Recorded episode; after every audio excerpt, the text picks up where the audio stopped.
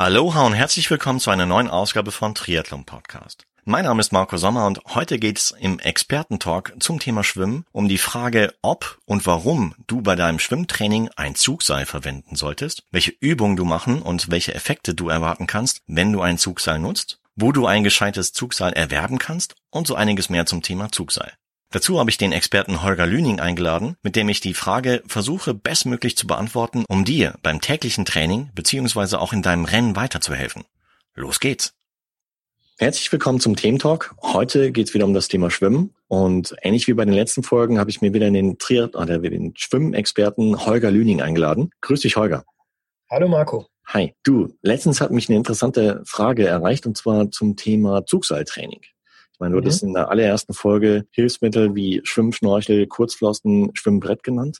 Und in dem Fall ist die Frage, ein Zugseil, sollte ich mir das anschaffen und was mache ich dann am besten damit?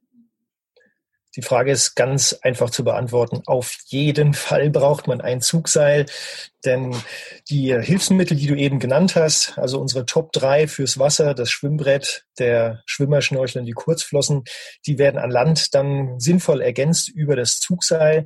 Denn im Schwimmen, im Wasser ist es ja so, dass ich eigentlich gar keine Gelegenheit habe, meine Bewegung zu beobachten, dabei zu korrigieren. Das kann ich vielleicht, wenn ich mit dem Schwimmerschnorchel schwimme, dass ich äh, ja so Anteile der Unterwasserbewegung mal beobachten kann. Aber eigentlich ist eine Beobachtung meiner Bewegung überhaupt nicht möglich. Ich muss mich also verlassen auf das Wassergefühl, auf andere Parameter. Das ist an Land mit dem Zugseil natürlich was ganz anderes. Ich kann dort im stabilen Stand meine Bewegung nicht nur beobachten, ich kann sie auch korrigieren. Und vor allem, das ist ganz wichtig, ich spüre auch eine muskuläre Aktivierung. Im Idealfall natürlich genau die Muskeln, die ich auch im Wasser aktiviere. Und somit kann man sagen, das Zugseil bietet schon einen wirklich ganz ausgezeichneten Transfer ins Wasser hinein. Mhm. Prima. Jetzt habe ich mir sagen lassen, es gibt verschiedene Stärken bei den Zugseilen. Worauf genau. sollte man da achten? Ja, es gibt nicht nur verschiedene Stärken, es gibt auch verschiedene Anbieter von Zug Seilen. Das hängt so ein bisschen auch ab vom eigenen Geschmack, was man machen möchte, mhm. wie viel man bereit ist zu investieren. Also wir beginnen irgendwo bei knapp über 20 Euro. Das sind dann Zugseile, die eher auf diesem klassischen Expander-Gummi von früher basieren. Und dann gibt es ähm, gummiartige Zugseile mit Pedals zum Teil noch statt Anschlaufen. Die liegen dann so um 60, 70 Euro. Also insofern hat man viele verschiedene Möglichkeiten für sich das passende Teil zu finden. Empfehlenswert ist erstmal bisschen leichter zu beginnen. Also gerade für diejenigen, die noch nie Zugseiltraining oder ein schwimmspezifisches Kräftigungstraining durchgeführt haben, die könnten schon mit dem leichtesten Zugseil ganz gut bedient sein. Wer dann gleich mal sagt, bei den etwas günstigeren Zugseilen, die übrigens auch wirklich gut sind, muss man sagen, ich habe selber solch ein Zugseil, das mittlerweile über 20 Jahre hält. Also ich würde da empfehlen, bei dem wirklich geringen Einstiegspreis gleich zwei zu kaufen. Das heißt also ein eher technikorientiertes und dann nimmt man sich gleich die nächste Widerstandsstufe noch dazu für ein dann ansetzendes Kräftigungstraining, denn man wird sich da auch relativ schnell weiterentwickeln und insofern hat man da dann schon vorgebaut für die nächsten Wochen. Super. Und hättest du vielleicht noch Tipps bezüglich äh, ja, konkreten Übungen, die man machen könnte mit dem Zugseil? Ja, es gibt, wie ich schon sagte, man hat die Möglichkeit, sich wunderbar zu kontrollieren dabei. Und äh, so gesehen kann man auch die Bewegung, die Unterwasserbewegung ganz schön zerlegen an Land. Man kann also einzelne Anteile akzentuieren. So könnte man zum Beispiel allein das Anstellen des Ellenbogens, also die Zugphase, üben.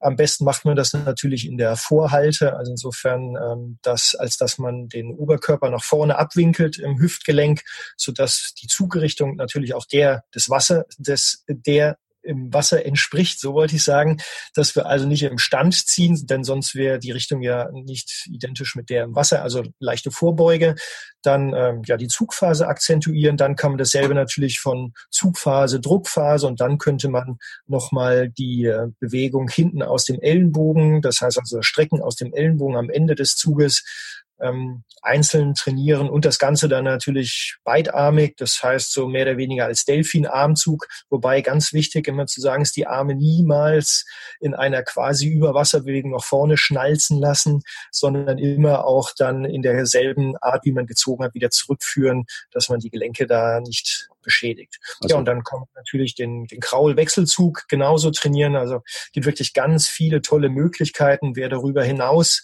nicht nur das, die Schwimmbewegung trainieren möchte, sondern auch noch die äh, wichtige Muskulatur im Schultergelenk und auch die Schulterblattfixatoren, der kann natürlich auch noch alternative Übungen damit machen. Also es geht jetzt nicht nur um die Schwimmbewegung an sich, sondern man kann ähnlich wie mit dem Terraband ja auch ganz viele verschiedene Übungen machen. Das Zugseil ist sehr mobil einsetzbar. Das kann man auch möglicherweise bei sich im Heimatschwimmbad schnell nochmal irgendwo an einer Sprossenwand oder einer Leiter befestigen als Warm-up. Man kann es als Aufwärmtraining gerade bei einem Triathlon unter kühlen Bedingungen als Ersatz für das Einschwimmen einsetzen. Also wirklich, ähm, ich bin ganz begeistert und kann von mir selber auch nur sagen, wenn ich mal zwei Wochen lang nicht zum Zugseiltraining komme, dann leidet meine Schwimmleistung im Wasser. Da gibt es einen direkten Zusammenhang. Prima. Noch, noch mal kurz einsteigen darf. Ja, logisch, klar. Was ganz, ganz wichtig ist nochmal zur Handhabung des Zugseils. Immer schauen, deswegen ist ein Zugseil mit Pedals gar nicht mal so verkehrt in der Anschaffung, dass man keine Faust ähm, macht, also die, die Schlaufe in dem Fall nicht mit der Faust umfasst, denn das führt dann oftmals dazu, dass man mit dem Ellenbogen die Hand nach hinten zieht, sondern auch hier schauen, dass die Bewegung der im Wasser gleich ist. Das bedeutet also irgendwo die, die Schlaufe in die Daumenbeuge klemmen, dass wir die Hand offen halten können, das Handgelenk stabil halten können, denn es bringt natürlich nur dann wirklich was, wenn wir nahezu an Land die Bewegung durchführen, wie wir das auch im Wasser dann machen. Deswegen also gerade auf die Handposition oder auf die Handhaltung achten, ist enorm wichtig. Und wenn man merkt, man kann das äh, nur noch mit geschlossenen Händen, also mit Fäusten durchführen, dann ist es ein Zeichen dafür, dass äh, eine Pause angesagt ist, dass die Kraft dann möglicherweise noch nicht so da ist. Mhm. Das heißt, das Training sollte ungefähr wie lang dauern? So circa? Ja, das kommt darauf an. Ist es ein technisches Training, dann kann man natürlich eine ganze Menge Wiederholungen machen, wenn es auch nicht so anstrengend ist und die Muskulatur nicht so ermüdet wird. Also dann gibt's jetzt mal quasi keine Grenzen, kann man sagen. Man kann es übrigens auch noch mit einem Spiegel ergänzen, den man unter sich positioniert oder auf einer Schräge. Dann kann man das sogar noch bequemer beobachten, was man da so macht.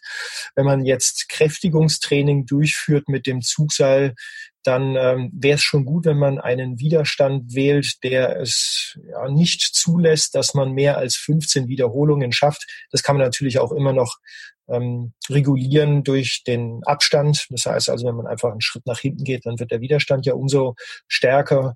Und ähm, ja, aus meiner Sicht würde ich sagen, es muss gar nicht so viel sein an Zugseiltraining. Es muss einfach nur zielgerichtet sein. Also einmal technisches Training.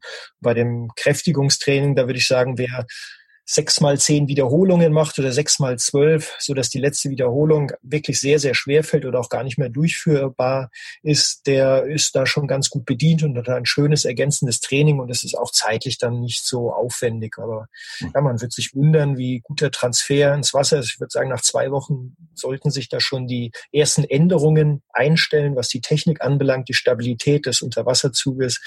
Also insofern auch hier gleich ran ans Zugseil oder aber kombinieren irgendwie mit, mit anderen Trainings, dass man vielleicht im Hof bei sich das Zugseil fest installiert oder im Keller, dass wenn man vom Laufen kommt, dass man sagt, komm, jetzt mache ich hier einfach nochmal vier mal zehn Wiederholungen oder vom Radfahren ist man schön aufgewärmt. Dann äh, hat man nicht noch eine, eine zusätzliche Trainingseinheit, sondern einfach nur einen kleinen Mehraufwand von, sagen wir mal, fünf bis maximal zehn Minuten. Mehr ist es dann ja gar nicht. Mhm.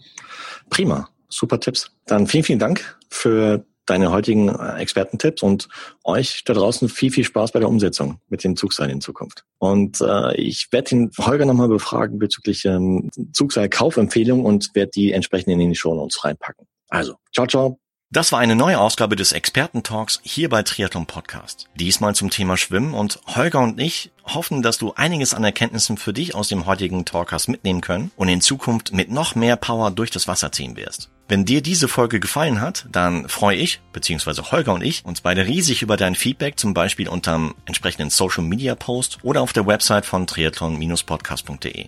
Und wenn du weitere Fragen hast zum Thema Schwimmen, Radfahren, Laufen beziehungsweise andere Triathlon-relevante Themen, dann folge Triathlon Podcast in Facebook und Instagram, denn in regelmäßigen Abständen werde ich entsprechende Posts machen, in denen du die Möglichkeit hast, deine Fragen zu stellen, welche ich dann im Rahmen eines Experten-Talks versuche bestmöglich zu beantworten. Ich freue mich riesig, dass du heute wieder mit dabei gewesen bist, hier beim Experten-Talk von Triathlon Podcast und wünsche dir weiterhin eine gesunde, unfallfreie und erlebnisreiche Trainingszeit und Vorbereitung auf dein nächstes Rennen. Also bis zur nächsten Ausgabe, bleib sportlich, dein Marco.